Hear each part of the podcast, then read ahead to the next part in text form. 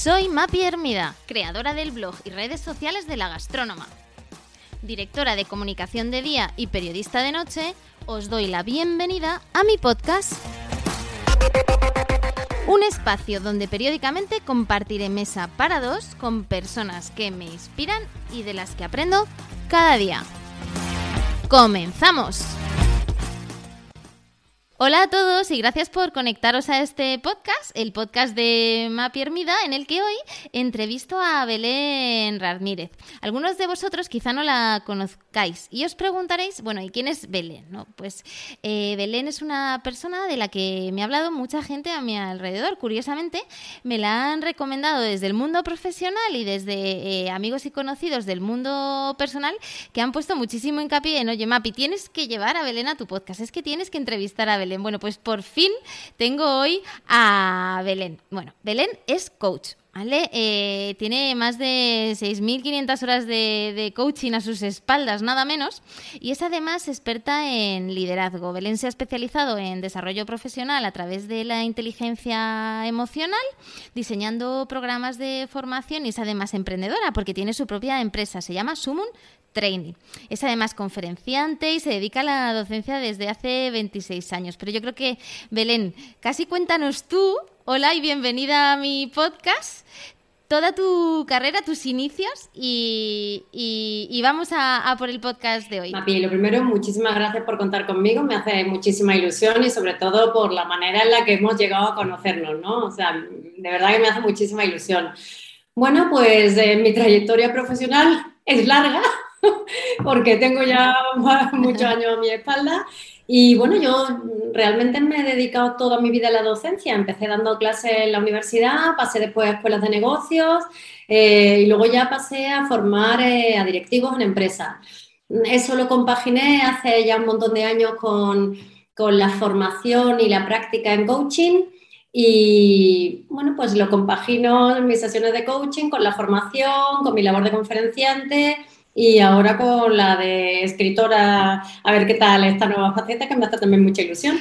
Bueno, ¿y, qué tal vas? Porque estás escribiendo un libro, no sé si nos puedes contar alguna cosita o de momento no nos puedes avanzar nada. Me sale aquí la vena periodística. nada, yo luego no sé si me regañará Jordi Nadal, pero que es el editor. Pero sí, bueno, pues es poner un poco eh, en un lenguaje muy sencillo y con trucos eh, muy al alcance de la mano de cualquier persona. Em, eh, truquitos que utilizo en mis sesiones de coaching para que las personas puedan recargar energía cuando están pues muy bajitas de energía a nivel emocional o de energía a nivel mental de hecho, esta mañana acabo de tener una sesión y hemos estado trabajando y bueno, es una, gozada cuando ves que, con cosas tan sencillas la, gente mm, de una semana a otra eh, te ha cambiado hasta el tono de voz, te cambia la expresión de la cara. Eh, bueno, pues eh, es genial. Entonces, ¿por qué no poner esto al alcance de cualquier persona? Eh, a cualquier nivel, ¿no? Bueno, pues te diré que es otro de los buenos amigos que nos conectan, porque Jordi Nadal también le conozco desde hace años, de hecho pasó por el podcast para hablar de, lo bonito, ¿no? De, la lectura, y, veo que es súper buen cazatalentos y que tiene muy, muy buen ojo para los, los, escritores que, selecciona para su, su, colección de plataforma editorial, o sea que no dudo que será un, un exitazo. Belén, eh, millón de gracias por estar aquí hoy. Me encantaría que nos contases, eh, bueno, cómo se forma un coach. Eh, a priori, bueno, pues em, yo he escuchado, ¿no? Que hay escuelas de coaching, pero entiendo que también eh, es mucho del, learning by doing, ¿no? De, ejercer de, de, coach. Pero bueno, ¿cómo, ¿cómo empezaste tú? ¿Cómo fueron esos inicios?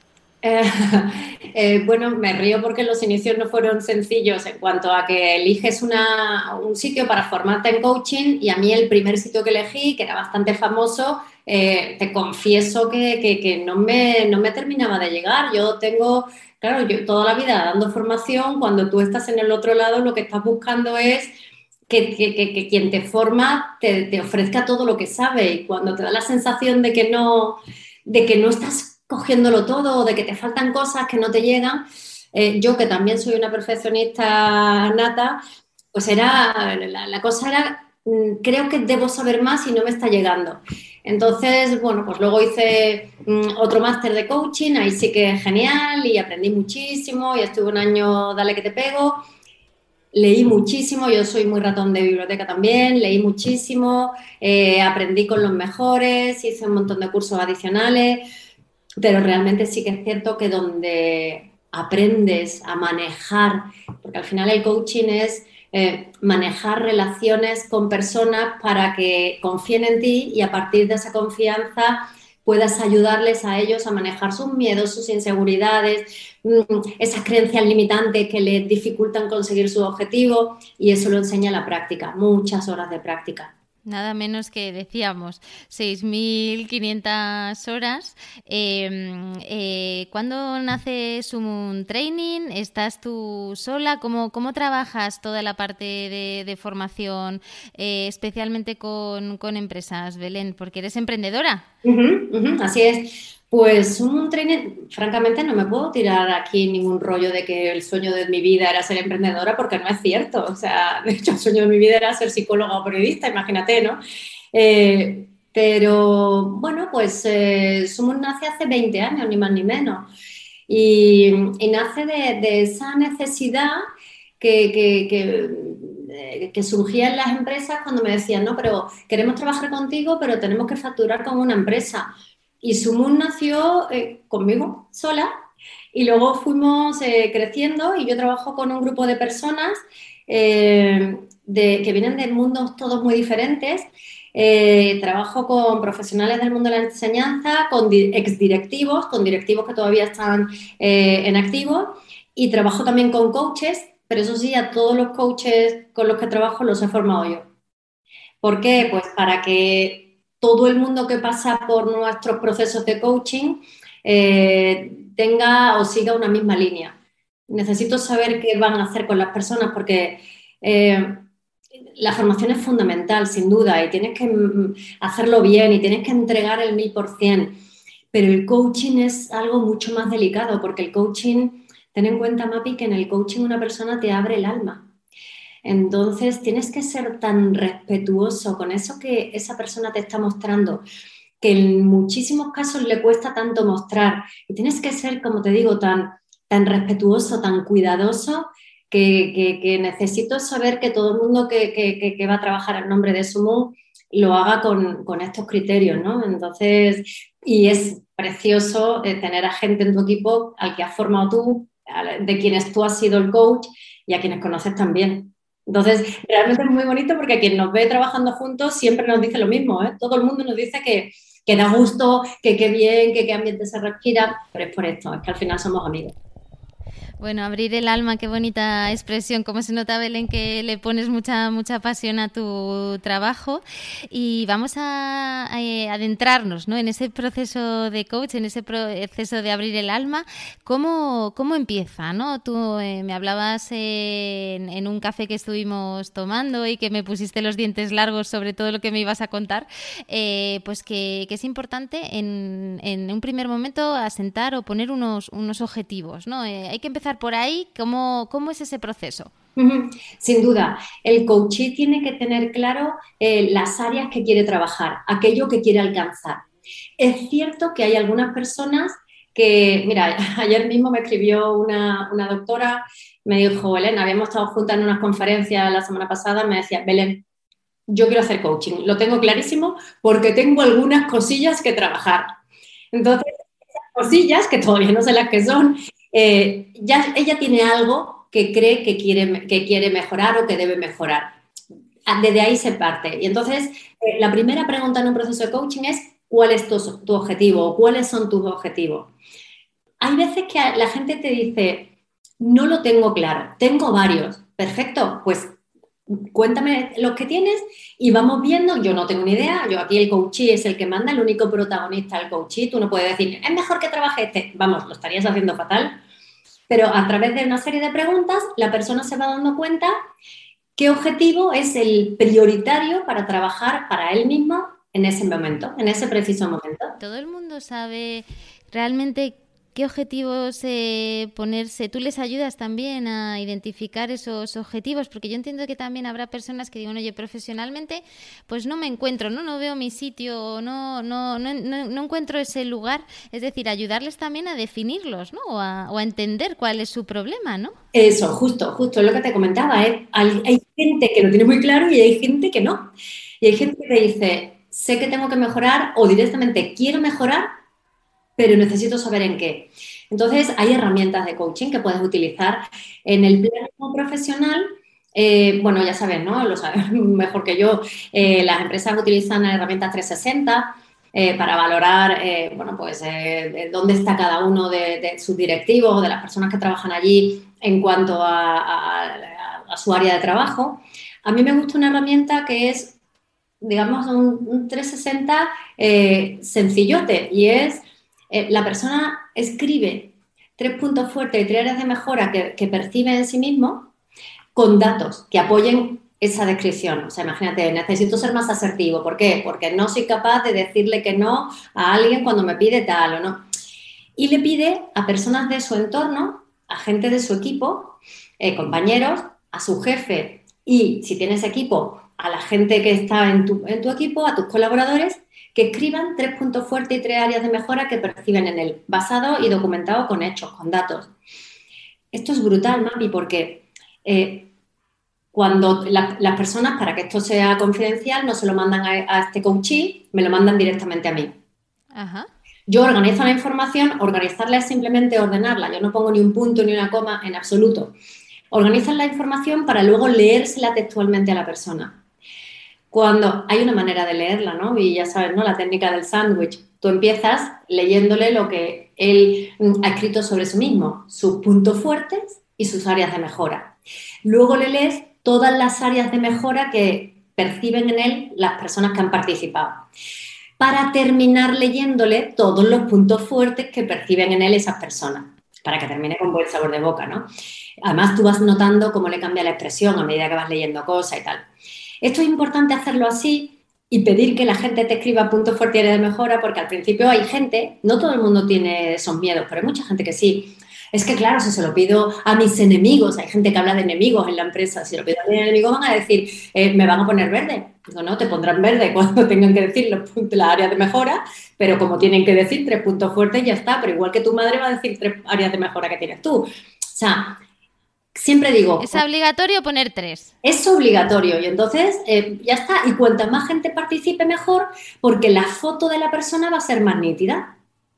Qué bueno. Y es brutal porque la gente o afianza esas cuestiones donde tiene que trabajar y entonces está seguro de que son esas las que tiene que trabajar o incluso llegan a descubrir cosas en las que no se habían dado cuenta. Oye, Belén, pero ¿y tú crees que todo el mundo es valiente para, hacer este tipo de evaluaciones 360, pedir opinión, eh, enfrentarse también a, lo que otros opinen? Siempre me lo pregunto, ¿no? Cuando, cuando surge la oportunidad dentro de las compañías de, que te evalúen, eh, entiendo que a lo mejor te has encontrado con personas que no quieren tampoco, ¿no?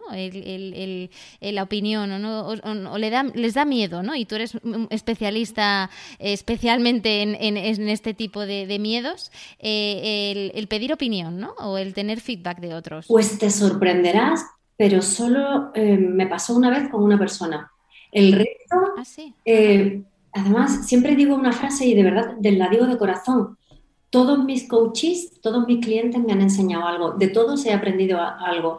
Y algo que he aprendido de muchísimos de ellos, de, te diría de la mayoría, es esto, esa capacidad de decir, yo no soy perfecto, y que me lo digan, esa valentía. E, y, es más común de lo que pensaba yo en un principio. Y te diré también que ahora ya no me pasa, ¿no? Pero en los primeros años me daba pudor, me daba apuro leer muchas de las cosas que ponían a, a esa gente. Porque decía, pobrecillo, cuando vea esto, ¿qué mal se va a sentir? Y me daba apuro y decía, voy a omitir alguna frase y decía, Belén, no puedes omitirla, o sea, entonces no estás haciendo bien tu trabajo. La Belén coach no me lo permitía, pero la Belén persona era como, por Dios, pobre hombre, ¿cómo le voy a leer esto?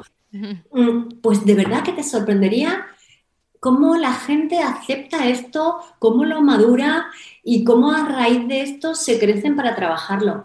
Mira, tuve un caso de una persona eh, que, me, que, no, era consciente. Y la, la, gente le decía que era muy clasista. Y esta persona empezó a llorar y dijo, Belén, te juro que yo no soy clasista, te lo juro. Y decía, sí, yo te creo.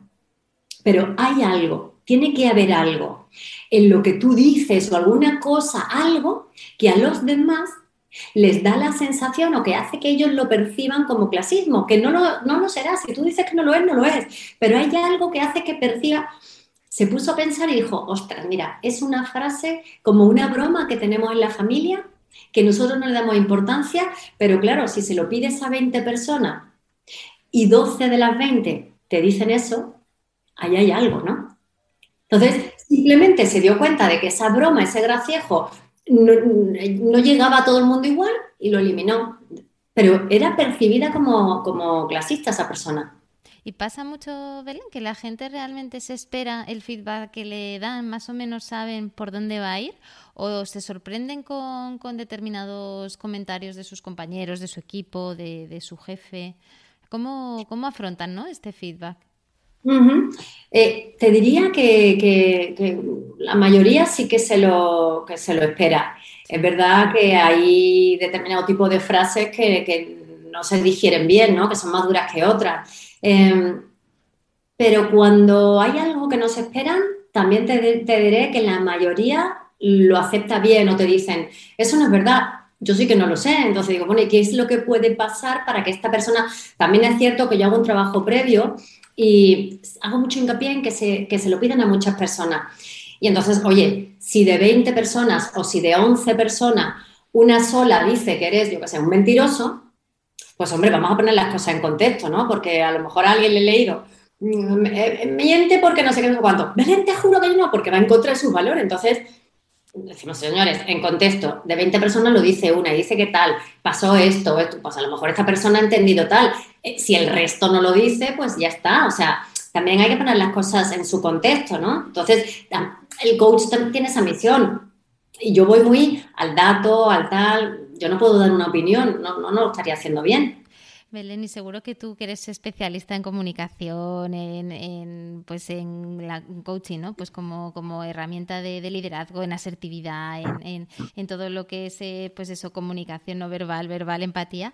Eh, seguro que tienes alguna, alguna recomendación para cuando a nosotros también nos puedan pedir feedback, ¿no? Porque es verdad que puedes dar un feedback de una forma muy directa, que a veces incluso puede ser hasta negativo, ¿no? Y seguro que hay técnicas para dar buenos feedback, ¿no? Em, herramientas, no sé si son muletillas, frases o, o, desde, desde hablar desde, desde el tú o desde el yo me siento, no lo sé, pero seguro que tienes alguna, alguna recomendación. Bueno, ahí que podríamos estar una, una clase. Sí, es un tema súper interesante, la verdad, y muy bonito. Sí. Pero bueno, si tienes alguna recomendación eh, específica, pues estupendo. Pues mira, siempre, siempre, siempre basarse en datos y en hechos. Siempre. Evitar, pero no en la medida de lo posible, evitar siempre eh, las etiquetas, los juicios. Y el ser humano etiqueta a la vez que respira. O sea, hemos nacido etiquetando. Esto es día tan malo, qué, estúpido no sé quién. O sea, estamos todo el rato. Entonces, es acostumbrarnos, sobre todo el feedback hay que prepararlo. Y esto es fundamental. Hay que preparar el feedback. Y cuando lo preparas, es. Claro que hay gente que te cae mejor y gente que te cae mejor, peor, te gusta más, te gusta menos. Pero la cuestión es, ¿qué cosas ha hecho esta persona que a mí no me han gustado y por qué no me han gustado? Y voy al dato. No es lo mismo decirle a alguien, imagínate que tienes un amigo que siempre llega tarde y has quedado con él hoy y, te, ha llegado pues media hora tarde. No es lo mismo decirle, eres un impresentable y no se puede confiar en ti, que decirle, fulanito, siempre digo, si vais a dar un, tenéis que tener una conversación difícil o si tenéis que dar un feedback a alguien que a lo mejor no le va a gustar, empieza con una pregunta, fulanito, ¿a qué hora habíamos quedado? A las 12, ¿y qué hora es? Las 12 y media cada vez que llegas tarde, claro, y te quedas callada, además esos silencios son importantísimos para que reflexiones. Cada vez que tú llegas tarde y hablas de ti, yo me pongo nerviosa porque creo que eh, pues el cliente se lo va a tomar mal o porque ya no vamos a poder tener tanto tiempo para comer juntos y no vamos a poder disfrutar. Hablo de mí, de cuando tú haces esto. Cómo tú te sientes, ¿no? a mí me hace sentir tal. Y esto es importante. De modo que a partir de ahora te pido que si quedamos tal y haces tu petición. Cuando hacemos cursos de esto, me hace gracia porque, pues, eh, venga, pues vamos a hacer un roleplay y la gente lo hace perfecto, pero lo empieza a hacer tan perfecto que de repente se le olvida hacer la petición. Y digo, vale, quedado divinamente, jiji, jaja, pero no le has pedido nada, ¿no? Entonces pídele que vuelva a llegar tarde. Entonces, es esto, ¿no? Pero siempre, y siempre, y eso también es importante, con una sonrisa en la boca, porque es fundamental. Porque nadie, yo no soy nadie para regañar a fulanito porque hoy llegue tarde. A mí no me ha gustado, pero fulanito está en su derecho de llegar tarde. Lo que pasa es que todos pensamos que nosotros tenemos razón, todos. Y que las cosas son como tienen que ser. Llegar tarde es una falta de respeto para ti, porque tienes una serie de valores. Pero a lo mejor para la otra persona no. Mira, en clase lo, lo hago mucho. Digo, que levante la mano quien, es muy puntual. Y levanta la mano unos cuantos y otros cuantos pues no son los puntuales. Y pregunto a los puntuales, ¿qué pasa cuando quedáis con alguien y llega tarde? ¿Cómo os sentís? Y todo, fatal. Digo, vale, ¿os sentís fatal? Unos, me siento traicionado, me siento no sé qué. Digo, ¿por qué? ¿Qué pensamiento ha provocado esa emoción, no? Y empiezan, hombre, una falta de respeto. Cuando le pregunto a a los tardones, ¿qué pasa cuando llega alguien tarde? Y, y me hace gracia porque me dicen, pues nada, me tomo otra cerveza.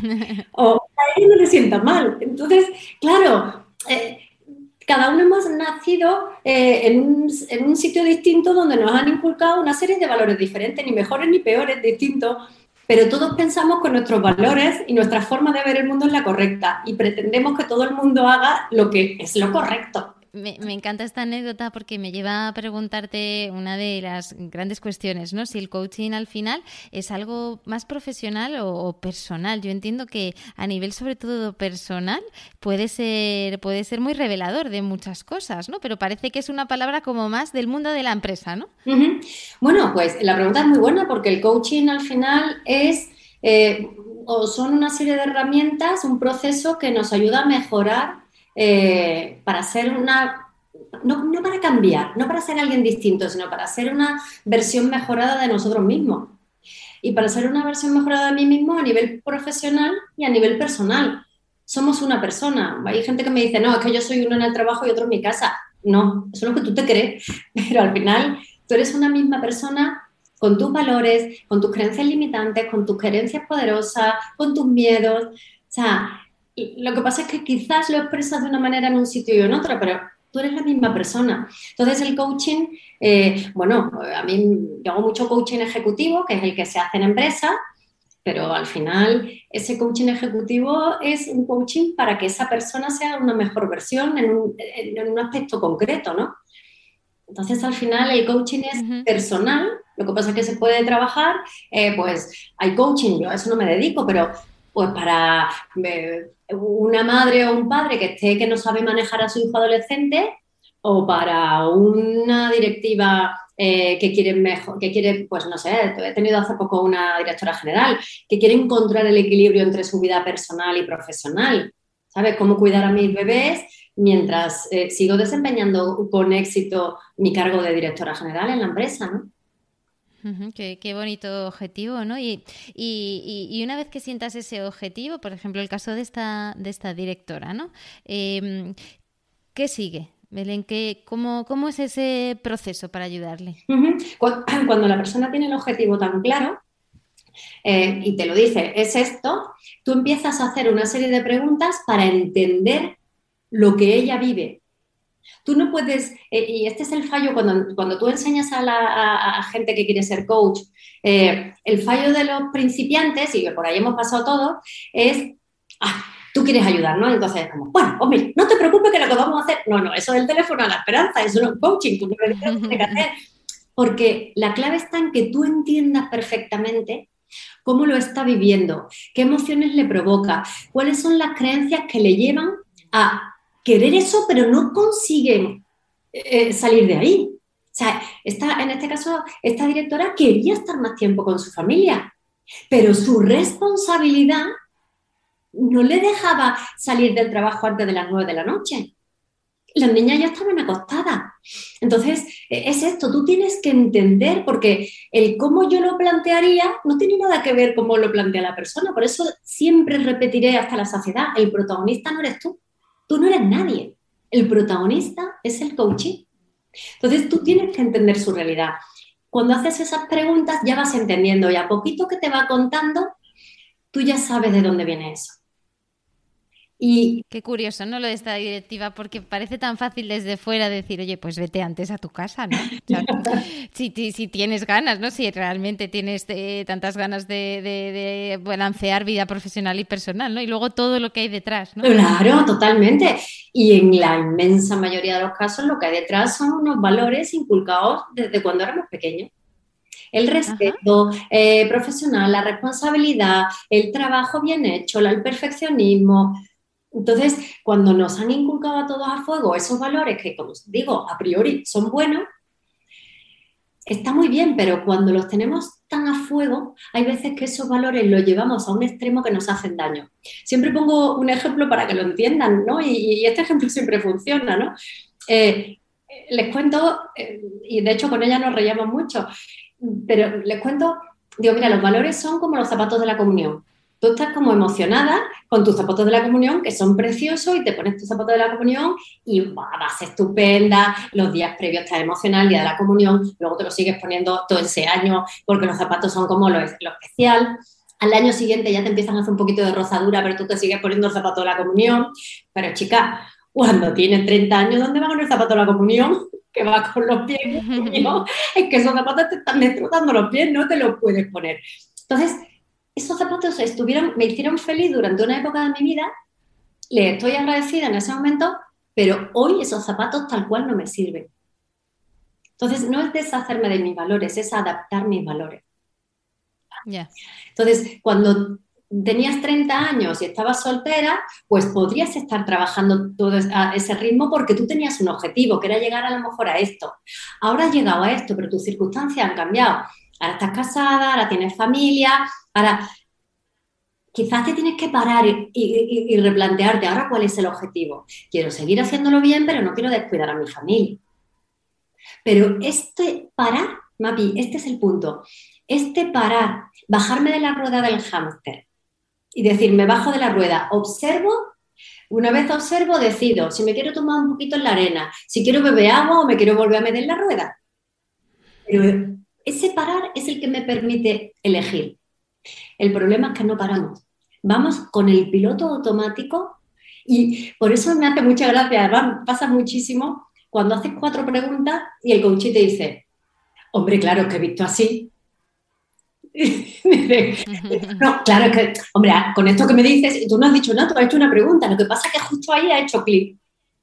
¿Pero por qué? Porque como no paran, su rato de coaching, sus dos horas, sus tres horas, las que echemos de coaching, son el momento de parar. Y en ese momento, como le obligan a parar, es cuando se ponen a pensar. Fíjate cómo vivimos, ¿eh?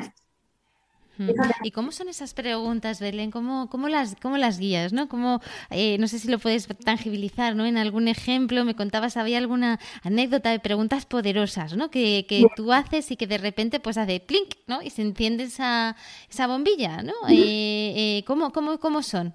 Esta pregunta me la hacen mucho en los cursos de coaching. Claro, no es que haya... La fórmula de la Coca-Cola, claro, sí, sí. que si la tuviera te la daba, pero eh, no es que haya una serie de preguntas estupendas. Hay una pregunta perfecta para un momento perfecto para una persona en concreto. Entonces, mira, recuerdo un caso, este caso es muy curioso. Era un chico que trabajaba en comunicación, cuando solo había dos partidos políticos, trabajaba para uno de ellos, pero él votaba al otro. Entonces, eh, y llevaba ahí trabajando yo no sé cuántos años. Entonces, eh, acudió a mí porque estaba ya desesperado, estaba perdiendo peso, eh, había dejado de comer. Entonces, mi miedo es, también tienes que saber como coach cuando derivar a una persona a un psicólogo, ¿vale? Entonces, mi miedo es primero observo para ver si lo puedo eh, trabajar con él o yo tengo que derivarlo, ¿no? Y en este caso sí podíamos trabajarlo. Entonces, eh, bueno, hablando, hablando con él, en la primera sesión, ¿eh? No nos conocíamos de nada.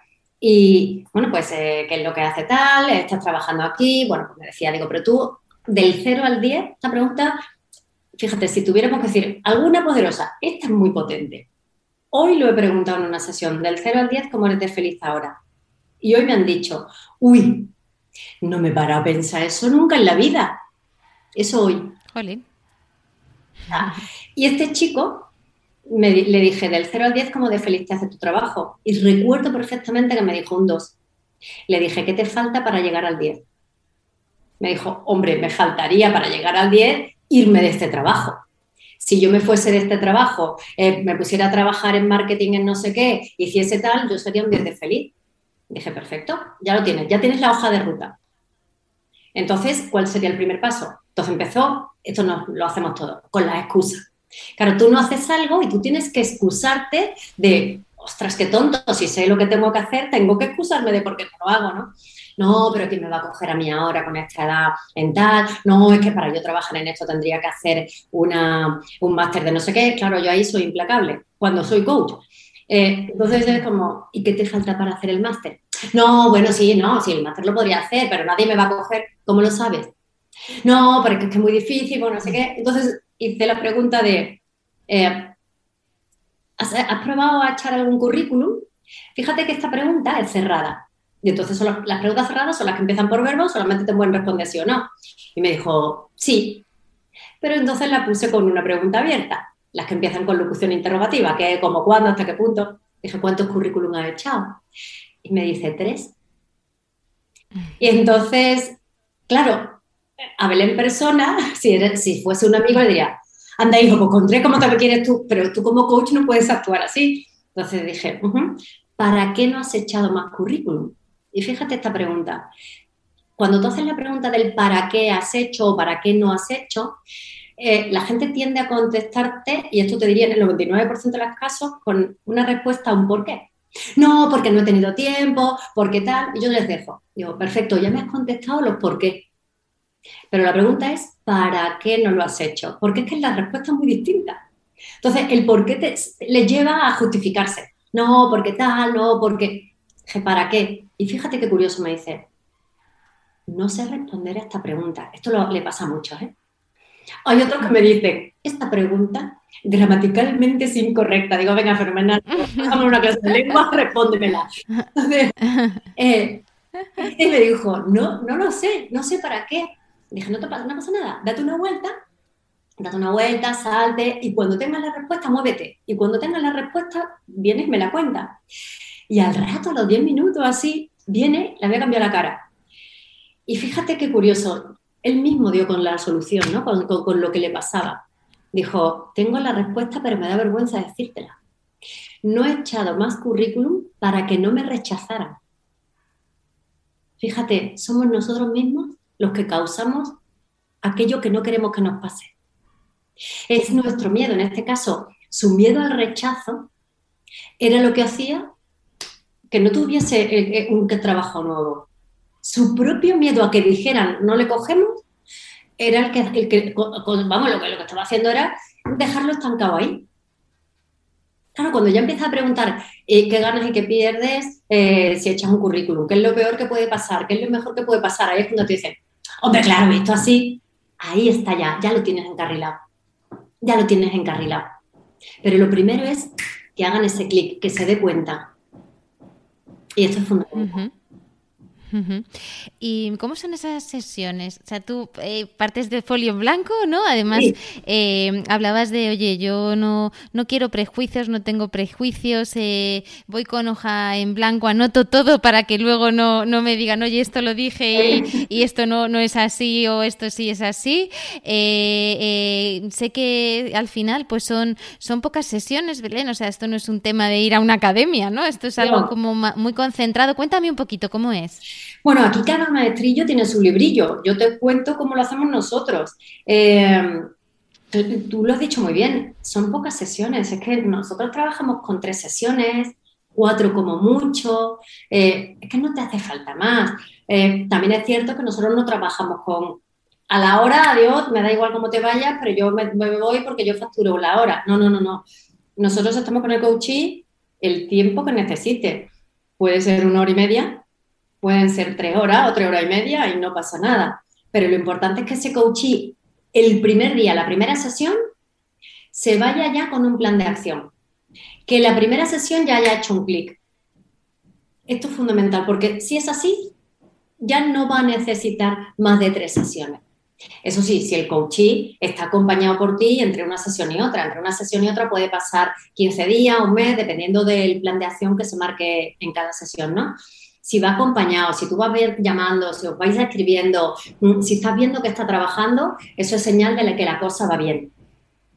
la gente, y me va, que me perdonen los que no estén de acuerdo, pero yo no le puedo decir a nadie, eh, tú me llamas y me pides, no, es que mira, dame tus tarifas, cómo hacer el proceso de coaching, yo no sé ni lo que tú quieres trabajar y te digo, son 12 sesiones. Ostras, no. Porque yo no sé lo que quieres trabajar. Si vas a, si vas a tener suficiente, es que para una toma de decisiones, con una sesión vale. He tenido gente que era, no sé, Belén, si quedarme en esta empresa o no. Pim, pam, pim, pam, y ya está. Venga, pues, ah, pues ya lo tengo claro. No hace falta más. Para tú ganarte la confianza de tus clientes y para que tú, tus clientes hablen bien de ti, creo que tienes que ser honesto. Entonces, no va de sacar el dinero eh, a puertas, va de ayudar a la persona. Si la persona se siente ayudada, hablará bien de ti. Entonces, mm, ¿son pocas sesiones? Sí, son pocas sesiones. No tienen por qué ser más. Otra cosa es que se quieran trabajar muchos objetivos. Pues entonces, claro, cada objetivo es un proceso. Claro, entiendo que sobre todo lo que le facilitáis, ¿no? Pues son las herramientas, ¿no? Para que trabaje ese plan de acción, ¿no? La hoja de ruta que, mm. que tiene que seguir. Por ejemplo, pues eh, se me ocurre, yo quiero ser más asertivo, ¿no? Pues entiendo que de un día para otro no pasa a ser, a ser la persona más asertiva del mundo, ¿no? Pero, pero, pero sí que con, con, con esa metodología y esas preguntas le puedes llevar a, hacer entender, ¿no? Eh, qué palancas tiene que activar o, o, ciertos comportamientos, ¿no? Que ahora no activa y irlos poniendo en práctica. Sí, sí, sí, sí, total. Lo primero es, en esa primera sesión, que se dé cuenta de lo que gana y lo que pierde por no ser asertivo.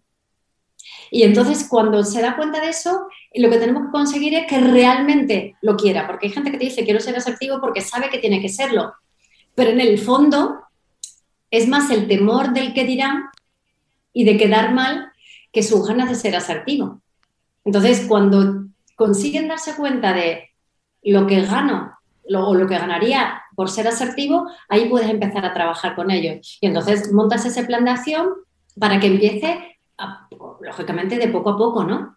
Entonces, eh, para que empiece a, decir que no en cositas pequeñas que no le cuestan tanto, hasta llegar a esa conversación dificilísima que tiene con alguien y sobre todo eh, el trabajar esa propia, mm, en muchos casos es que es un tema de falta de autoestima es el respeto por uno mismo. Eh, ejemplos de coaching exitoso, ¿cómo les has guiado? Cuéntame, pues no sé, de algún eh, coaching del que te sientas orgullosa, de oye, pues qué bien he trabajado con esta persona, ¿no? ¿Qué, qué, resultados tan buenos, ¿no? Eh, se han visto.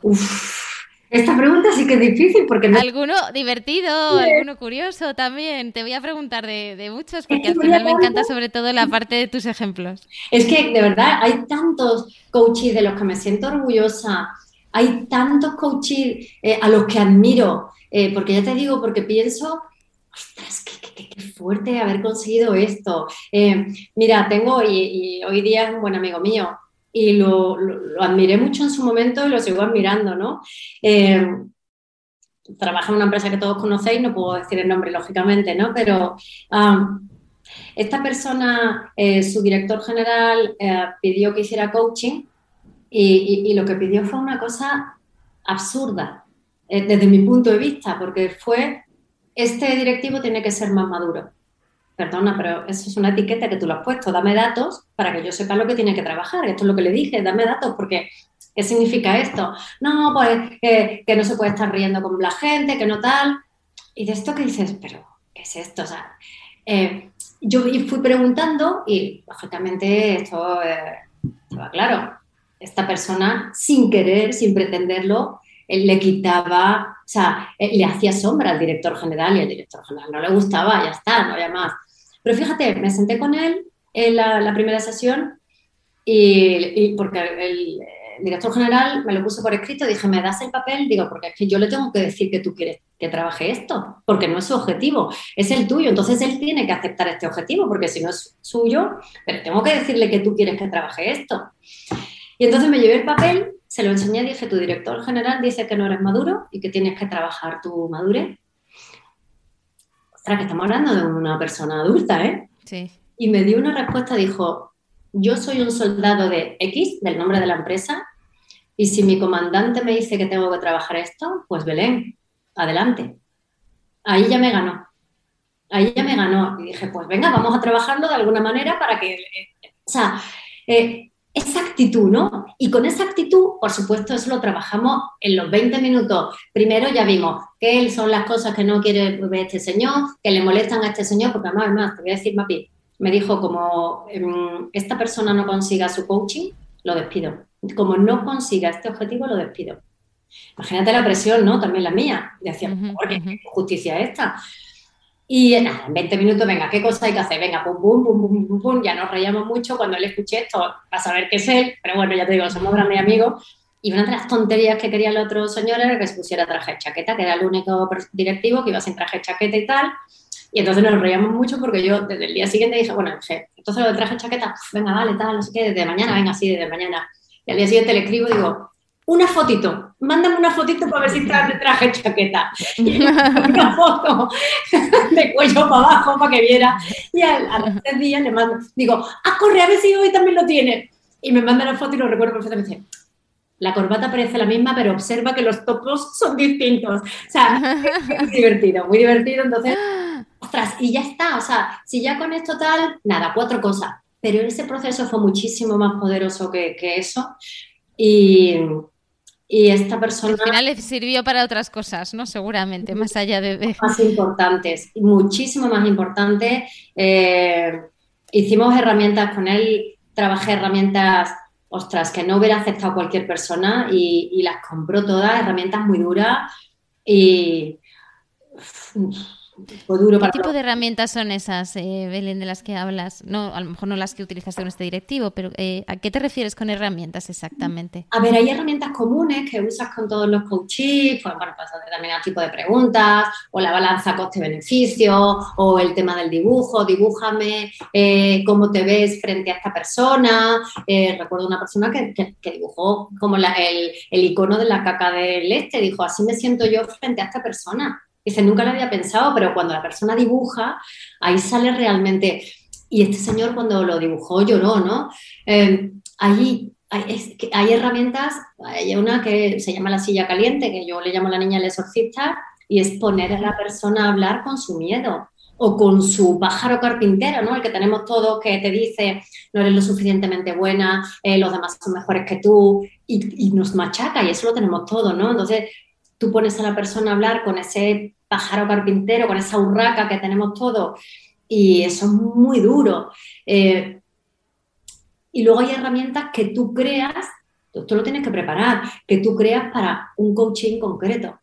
Y son herramientas eh, que sabes si ese coaching te las va a comprar o no.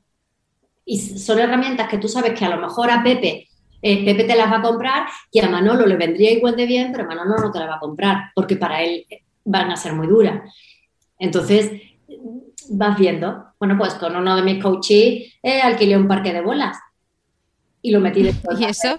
Pues lo metí dentro del parque de bolas. Entonces, bueno, para que, se viera en un contexto y en otro. Entonces, eh, trabajamos el verse en un contexto y el verse en otro y cómo te ves y cómo ves que te ven los demás y cómo tal. O sea, otra persona no me lo compra, ¿no? Entonces, o no me lo he yeah. Pero fíjate qué bonito que al señor al que, que no me conocía de nada el hombre, al señor al que llamé para alquilar el parque de bolas, le conté para qué era y cuando fui a pagarle me dijo, no, esto te lo regalo yo porque me parece que yo tengo que aportar algo también para el crecimiento de esta persona. Fíjate que Sí, sí, sí, me encantó. Dije, pero bueno, y sabes que no lo conocía de nada, o sea, hay gente buena por ahí. Y es esto, o sea, cada, cada coaching necesita una serie de herramientas y el coach tiene que saber cuál utilizar en cada caso concreto, porque no puedes estar, a ver, esta si le sirve, a ver, esta, no, no, porque entonces eso pierde efecto. Tienes que darle justo en el momento oportuno. Y sabes que a lo mejor a un coach le va a venir bien esa niña del exorcista, pero tienes que elegir bien el momento, no puede ser demasiado temprano. Tiene que tener confianza. Recuerdo, recuerdo un caso de un chico que, bueno, pues que hicimos esto, era un chico muy serio y esto, el chico tenía un tema con la muerte de su padre y tal, y en esta herramienta el chico habló con, con, su raca, con su pájaro carpintero, que le decía que él en cierto modo tenía la culpa de la muerte de su padre. Y el chico lloró, el chico no era consciente de que estaba llorando, ya llegó un momento que no era consciente de que estábamos donde estábamos, que estábamos en una cafetería, pero es que yo también estaba llorando de escuchar eso tan duro y que estaba comiéndole, llevaba comiéndole desde niño, ¿no? Entonces hay, hay herramientas súper potentes pero tienes que saber con quién y cuándo, y eso es importante. Porque, lo repito, es que es como que es el alma como si fuera una bola delicada de, porcelana o de cristal y tú tienes que tener un cuidado exquisito con eso, ¿sabes? ¿Y dónde está la diferencia, no, eh, Belén, cuando, bueno, cuando derivas a ese especialista, ¿no? Porque al final, como bien decías, no sois psicólogos. Claro, y además es que, es que, que, ningún coach que no es psicólogo cometa el error. ¿Sabes? Yo he formado a muchos psicólogos en coaching. Eh, y ellos lo que tienen que, controlar cuando hacen de coach es no diagnosticar, ¿no? Eh, los, que, los que no somos psicólogos lo que tenemos que controlar es no vayas de listo porque tú ahí no te puedes meter porque no tienes ni idea. Bueno, pues cuando eh, lo vas viendo, ¿no? Cuando ves que una persona está tan, tan debilitada que no, que, que, por mucho que quiera, su mente no está ágil para pensar, por mucho que quiera, no tiene fuerza de voluntad. El coaching es fuerza de voluntad. Entonces, cuando estás, cuando encuentras a una persona que está eh, débil a nivel emocional, eh, es que no es un momento para coaching. Tienes que ponerse, se tiene que poner fuerte y cuando estés fuerte a nivel emocional, a nivel mental, entonces hacemos coaching. Pero esto sí que es importante. Eh, lo vas viendo en cada caso, ¿no? Pero em, pues ahora mismo tengo un caso donde pues, una persona que, realmente necesitaba otro tipo de ayuda y, estamos como en paralelo. Estamos haciendo el coaching, pero para recuperar energía, y entonces con planes de acción muy bonitos, eh, muy de, venga, pues tengo que cambiar mi dieta, tengo que cambiar, hacer ejercicio, tengo que meditar, tengo que tal, y por otro lado está trabajando con, con una psicóloga para coger fuerzas mentales, para coger fuerzas emocionales y luego ya trabajaremos con el coaching ejecutivo que teníamos para que planifique mejor su trabajo. Pero cada cosa un momento. ¿Qué, cuáles son los miedos? Es, curioso, ¿no? Porque parece, y más cuando me hablas de directores generales, de CEOs, de presidentes de empresas, ¿no? Que parece, oye, pues que son eh, los líderes perfectos y eh, que, de alguna forma pues no son vulnerables, ¿no? En muchos casos o así se hacen ver. Eh, y, es, y, es, y es bonito, ¿no? Ver que al final todos tenemos nuestras vulnerabilidades.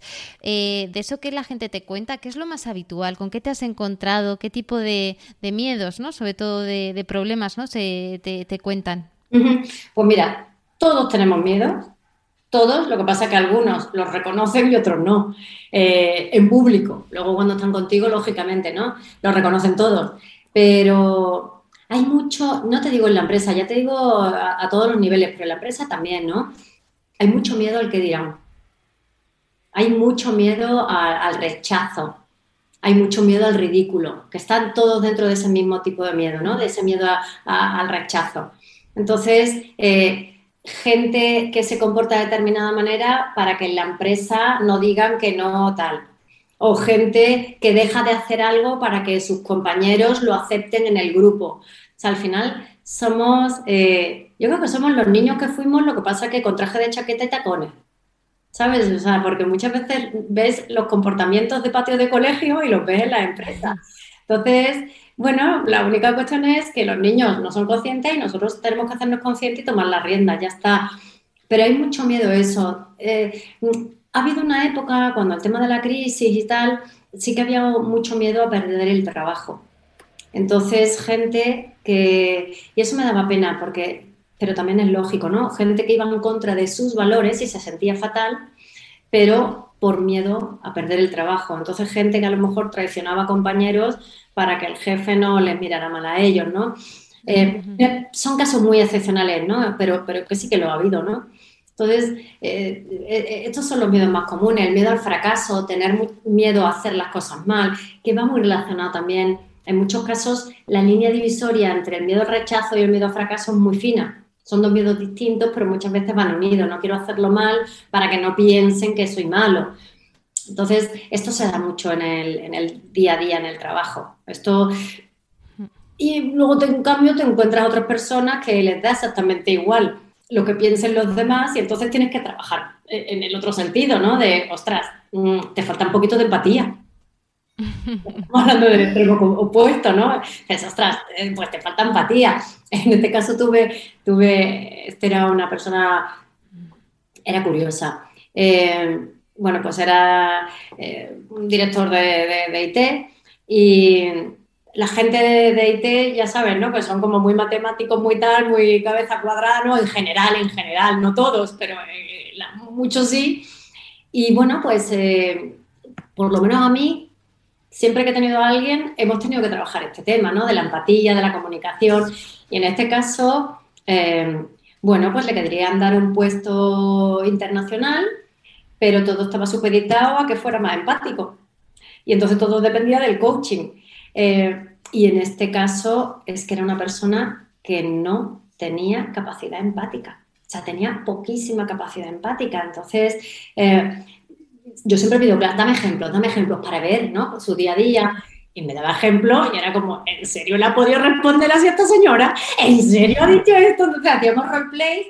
Dice, porque con fulanita tengo una discusión. Digo, venga, yo soy fulanita.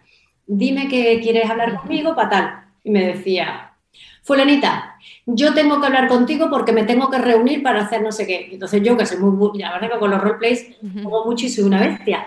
Entonces le miraba y le decía, perdón, ¿Que, que tengo que hablar contigo? Digo, es que yo tengo muchas cosas que hacer. Dice, ¿ves? Igual, la has retratado. Nunca se reúne. Digo, hombre, claro. Digo, ¿tú qué me has dicho? Pues que te reúnas conmigo. Digo, no, no. Tú me has dicho, yo tengo que reunirme contigo porque yo quiero solucionar y quiero que sea este día. Digo, pero es que la señora, entonces yo muchas veces hago así. Digo, es que yo no me quiero reunir contigo porque yo tengo que ir a comprarme unos zapatos. Entonces era como, fíjate, los zapatos son más importantes que yo. Digo, no. Cada uno tiene su preferencia. Pero fíjate, Mapi, en este caso fue curiosísimo. Yo tengo una forma de expresarme como muy cercana y tal. Y ahora con este hombre, lo que hacía era empecé a cambiar, como veía que él no se daba cuenta, mi manera de, relacionarme con él. Entonces, de ser un abrazo, fulanito, ¿cómo estás? Cuéntame, empecé a, responderle tal cual él me respondía. Sí, no, vale. Así. Y entonces le dije, ve, fulanito, eh, échale un vistazo a todos los mails, a todos los WhatsApp que nos hemos cruzado tú y yo, a los míos, y dime qué diferencias ves. Las diferencias eran brutales, Mapi. Decía, no veo ninguna. Y yo decía, pues no puede ver ninguna. Y no veía. Sí, al principio era como, ¿qué tal? ¿Cómo estás? Un abrazo, venga, ánimo. Y luego era, ¿has hecho el plan? Así, ¿has hecho el plan? que yo misma me costaba. No la veía, Belén, no la veo. Digo, pues venga, una semana más para ver si la ves, repásalo. A mí me pasa algo, yo no la veo. O sea, ya la tercera vez me dice, ah, sí, sí, sí, que antes te enrollaban más, atención, que antes te enrollaban más y que ahora más al grano. claro que hace otra cosa porque no. Con él lo que trabajamos fue automatizar eh, la manera de relacionarse con los demás. Entonces, automatizarla, no te sale, perfecto. Sonríe, pregúntale a uno, pregúntale a otro, ¿cómo estás? ¿Cómo estás? Oye, ¿te importaría? Y empezamos a trabajar, no puedes hablar desde el yo. Y automatizó, porque otros lo entienden y cambian. En este caso no, no, le salía. Y no le salía, ¿no? Fue automatizado, ese es el único caso en el que, en el que me ha pasado esto. curioso. Pero curiosísimo. Qué curioso. Oye, más anécdotas? ¿Alguna otra anécdota así para, para, para terminar, Belén, que te haya ocurrido? Pues, eh, no sé, seguro que hay muchas veces, ¿no? Que, que haya, habrá habido personas que llegan con un objetivo, por ejemplo, pues muy curioso, ¿no? pero bueno, este hombre, ¿qué objetivo se está planteando? No lo sé. Pienso en, pues yo quiero ser más líder. Bueno, pues es que, ¿qué es ser más líder? No, yo es que... Eh, bueno, mira, hablando de objetivo, mira, de coaching extraño, ahora te cuento uno, pero de objetivo curioso, eh, nada, estaba trabajando para una multinacional y tenía que hacerle coaching a todo el comité de dirección y tal, entonces un señor, eh, pues esto fue un año, Y este señor era muy frío y tal, y trabajamos eh, pues esa frialdad, ¿no? Esa frialdad con, el equipo, con los compañeros y tal. Y nada, pues muy bien el hombre. De hecho, como yo le hacía coaching también a la gente de su equipo, ¿cómo se nota que ya empezó a hacer coaching? ¿Cómo se nota el cambio? ¿Cómo tal? Bueno, pues muy bien. Y al año siguiente, el coaching ya era voluntario. Ya no era que tenía que hacer el comité de dirección. Entonces me llama me dice, yo quiero hacer coaching. Digo, ah, pues venga, ¿qué objetivo quieres este año? Y atención, a mí me pagaba la empresa.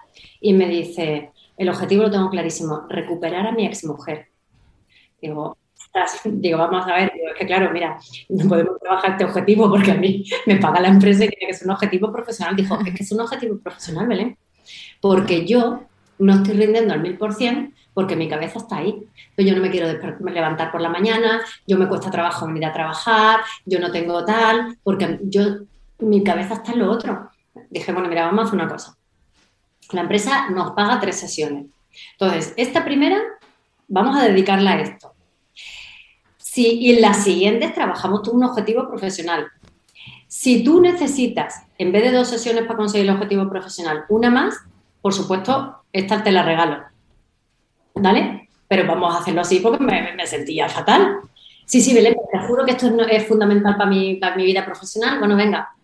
Y entonces, recuerdo esa sesión perfectamente hacíamos roleplay, él me contaba y claro, yo lo que observaba es que él era muy brusco cuando se dirigía, cada vez que intentaba recuperarla era muy brusco.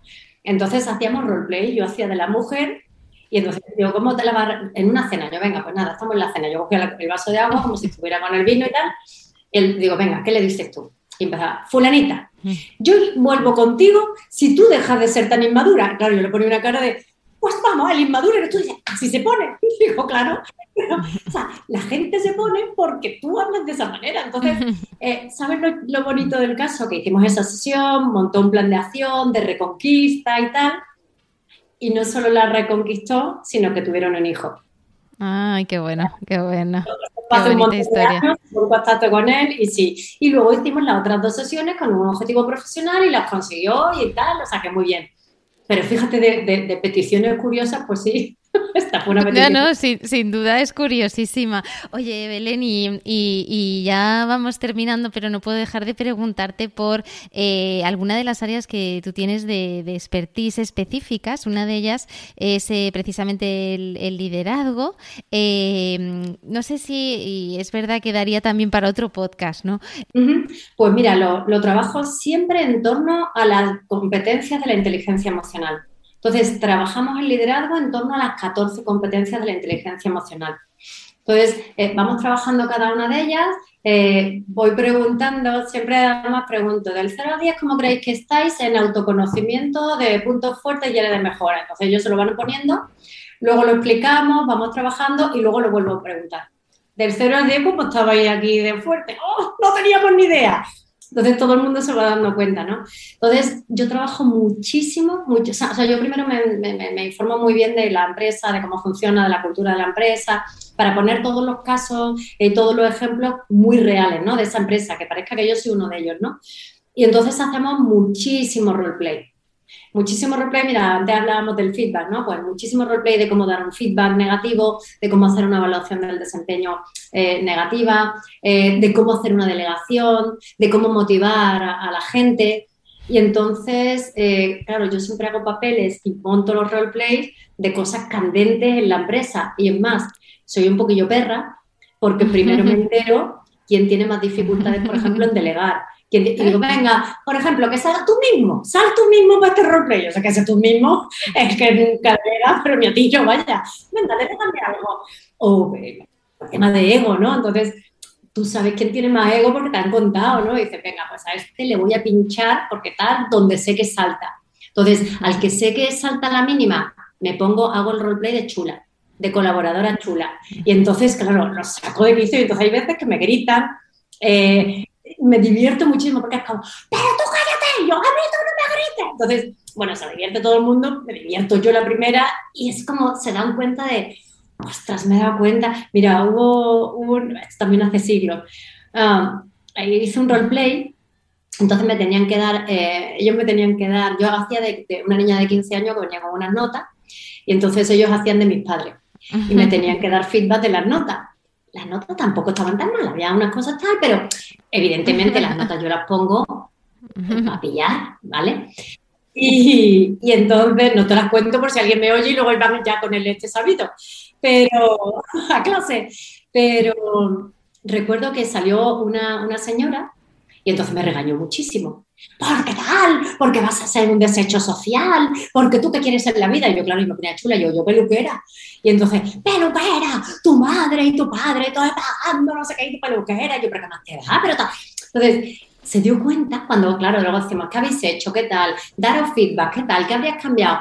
Entonces, el curso duraba dos días y al día siguiente me acuerdo que la señora, esto recuerdo que era en Barcelona, y llega con una, con una bandeja de dulce Dice, traigo esta bandeja de dulces porque yo me fui de aquí ayer después del curso y tuve una conversación con mi hija de 16 años.